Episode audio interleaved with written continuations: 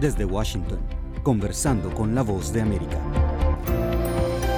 Bienvenidos a nuestro podcast. Soy Judith Martín y hoy centramos nuestra atención en una tierra rica en petróleo y que por esa misma razón entró en disputa con Venezuela que reclama su soberanía. Se trata del Esequibo, actualmente perteneciente a Guyana. Apodada por algunos medios como el Dubái de Sudamérica, Guyana tiene el potencial de convertirse en una de las naciones más ricas del mundo, según apuntan los expertos. Para comprender esta situación en el país sudamericano y cuál podría ser el futuro de su repentina riqueza petrolera, tengo el gusto de dar la bienvenida a José Enrique Arrioja, director senior del Consejo de las Américas para Política y quien recientemente estuvo en Guyana. José Enrique, bienvenido a Conversando con la Voz de América. Un gran placer, Judith. Honrado de estar aquí contigo. José Enrique, usted estuvo de visita en Guyana. ¿Qué lo llevó allá?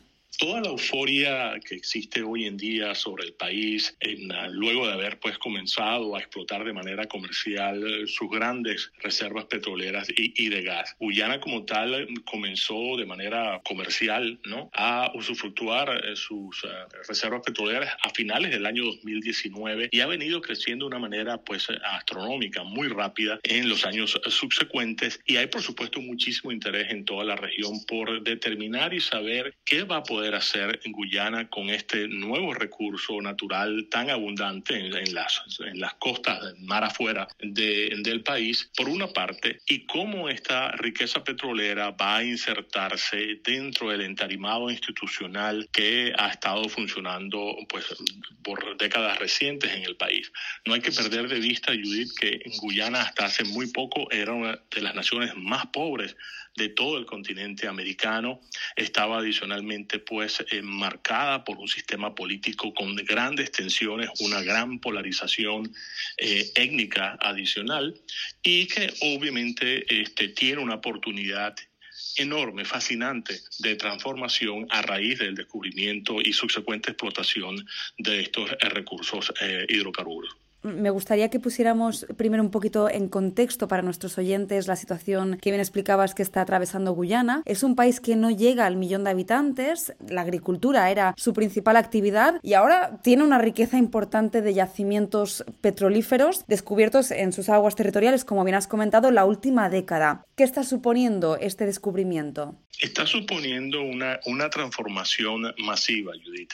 cuando estuve, cuando estuve en, en, Guyana a mediados, a mediados de noviembre, te das cuenta de que el país efectivamente está embarcado en un desarrollo importante de infraestructura. Se están, se están construyendo seis nuevos hospitales, transformando o modernizando otros seis. Hay construcción de autopistas, hay un nuevo, hay un nuevo puente muy ambicioso que va a cruzar el río de Merara, que es el, el río pues eh, este símbolo de la ciudad capital, que es Georgetown. Y hablando de ciudad, por cierto, eh, eh, Judith, se está construyendo o comenzando a construirse la segunda ciudad en el país, aparte de Georgetown, para toda nuestra, nuestra audiencia, este, solamente en Guyana existen pequeños poblados, villas, pueblos, ¿no? se está comenzando a desarrollar una segunda ciudad aproximadamente a unos 45 kilómetros de la capital que está llamada a albergar a una nueva generación de profesionales y de compañías, una ciudad que se llama Silica City.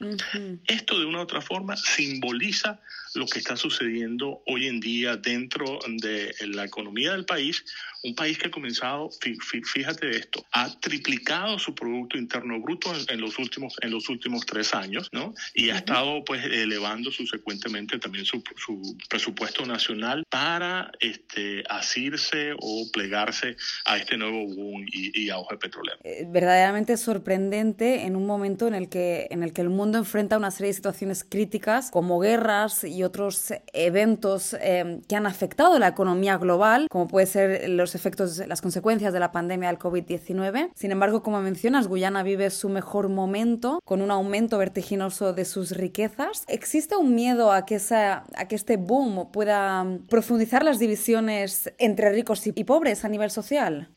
Es una de las preocupaciones más palpables. Esa diferenciación entre ricos y pobres, la inequidad socioeconómica en el país está muy presente y eso es algo que tú lo sientes cuando conversas con la gente en la calle.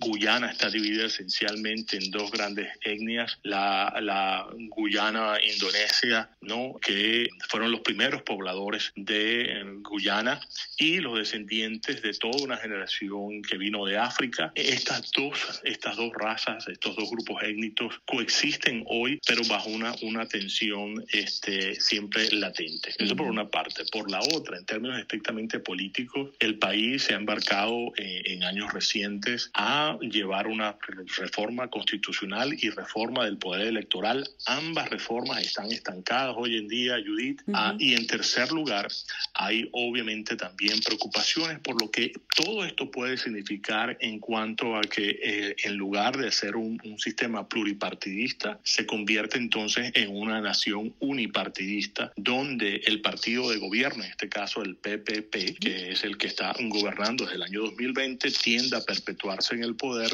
por ser hoy en día el gestor, el garante y el gerente de estos cuantiosos recursos naturales que están, que están llegando al país. Guyana, por ejemplo, ha creado un fondo de recursos naturales, pues ya eh, este es el tercer año de operación, por más de mil millones de dólares, que lo tiene, por cierto, en la Reserva Federal de, de Nueva York, y estamos hablando de unas magnitudes de dinero que jamás y nunca se habían visto en el país, y esto obviamente crea preocupación sobre cómo se va a poder estar manejando esta nueva riqueza. Según tengo entendido, usted pudo conversar con el presidente de Guyana, habló con varios funcionarios del gobierno, miembros de la oposición política y la sociedad civil. ¿Cuál es su percepción sobre cómo el gobierno va a gestionar esta fuente de ingresos tan importante y sobre todo repentina? Sí, Judy, yo creo que eso es una de las preguntas claves. Te cuento que en efecto tuve una conversación muy larga con el presidente Irfan Ali en la residencia, lo que llaman pues el downtown de, de Georgetown. Muy afable la conversación. El presidente tiene una visión eh, realmente muy ambiciosa eh, en la cual Guyana no va a estar ausente en los años por venir de discusiones globales en materia de cambio climático, en materia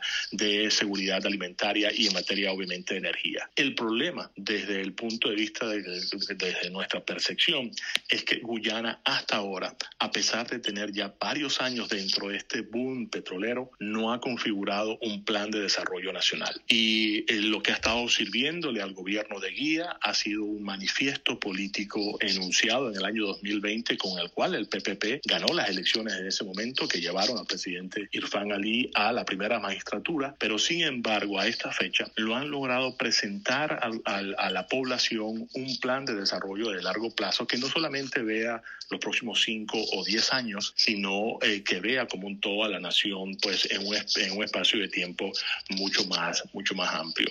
Y esto es una de las cosas que que, más, que más nos preocupa, aparte del estancamiento, como también hemos comentado previamente, de la reforma constitucional y de la reforma, de la reforma electoral todo este proceso teniendo lugar en, en, un momento en que obviamente hay una población que tiene todavía una alta tasa de desempleo, donde los precios del el costo de vida se mantiene elevado. Guyana tuvo eh, hace un par de años una inflación casi de 8%, bajó a 5% el año pasado y se espera que se mantenga sobre ese nivel eh, por, las próximas, por los próximos cinco años. Entonces hay muchísimos elementos que hay que continuar monitoreando y nosotros pensamos acá, eh, Judith, que en Guyana puede estar estableciendo un nuevo estándar global sobre gobernanza y institucionalidad dependiendo de cómo maneja justamente este boom petrolero que tiene apenas comenzando en sus manos. Digamos que tienen una oportunidad por delante, ¿verdad? Una gigantesca oportunidad, algo, algo de una magnitud tan importante para que nuestros escuchas tengan una idea.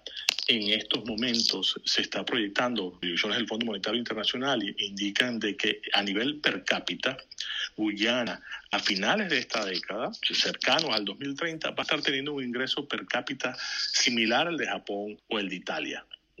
Y en términos, en términos de lo que son reservas de petróleo per cápita, Guyana es hoy en día el país que más reservas tiene por ciudadano, superando con creces a Dubái, a, a Kuwait, a Qatar y obviamente Arabia Saudita. Esto habla de la magnitud de la transformación y de la oportunidad que Guyana tiene frente a sí. Sin embargo, esto no significa que, que cada ciudadano vaya a verse beneficiado de esta situación que está atravesando el país, ¿verdad? tendremos que esperar a ver cómo, como estamos mencionando, cómo el gobierno gestiona esta riqueza.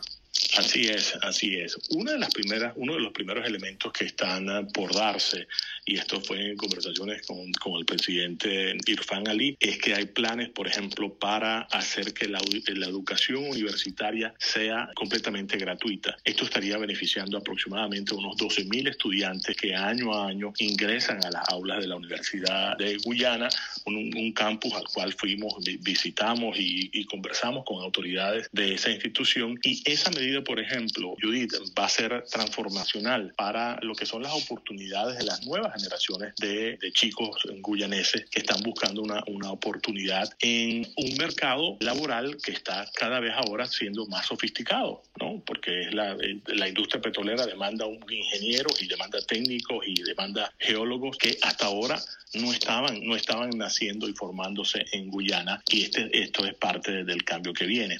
Durante su visita, eh, ha mencionado al principio, pudo apreciar personalmente el territorio que se espera en un futuro sea Silica City. Eh, ¿Podríamos decir que se trata de un proyecto de ciudad futurista? Sí, es de hecho y está de una u otra forma eh, comercializado o presentado a la, población guyanesa como la primera ciudad inteligente que se va a hacer en Guyana. Es una ciudad en la cual se estarán tomando más de 3.000 hectáreas de terrenos para construir centros, eh, centros de residenciales, eh, deportivos, centros comerciales, incluso un hospital, ¿no? Ya está previsto para, para su etapa inicial y la idea es que sea un centro de tecnología, que los nuevos profesionales que van a estar desarrollándose en esta área de tecnología estén, estén habitando en esta nueva ciudad que queda a unos 45 kilómetros de Georgetown, que es la capital de Guyana y que valga valga importante mencionar aquí, Judith, es una ciudad que está eh, por debajo del nivel del mar. Lo que quiere decir que con todas estas preocupaciones del cambio climático, las autoridades tienen obviamente muy presente los riesgos inherentes a estar al lado del mar y por debajo de su nivel en cuanto a potencial pues eh, este, inundaciones en el futuro en el futuro cercano. Y ellos entonces están desarrollando esta ciudad como una ciudad verde, inteligente, que va a ofrecer desde su, su inicio unas condiciones de vida completamente inéditas en, el país y este, que puede estar llevando inversiones muy cuantiosas en cuanto a su completo desarrollo. El gobierno incluso estima que puede tomar hasta, hasta 20 años completar, completar el proyecto a cabalidad. Pero es uno de los, de los símbolos de lo que puede ser el nuevo futuro de Guyana, de su éxito o de sus potenciales fracasos. Qué interesante. José Enrique, pues muchísimas gracias por su tiempo y por compartir con nosotros sus perspectivas sobre la situación actual y el futuro de Guyana. Ha sido un placer estar contigo, Judith. Muchas gracias. Y a ustedes, estimados oyentes, gracias por su sintonía. Recuerden que de lunes a viernes encontrarán nuevas entrevistas en nuestro canal de YouTube, así como en las plataformas de podcast de Apple. Hasta la próxima emisión.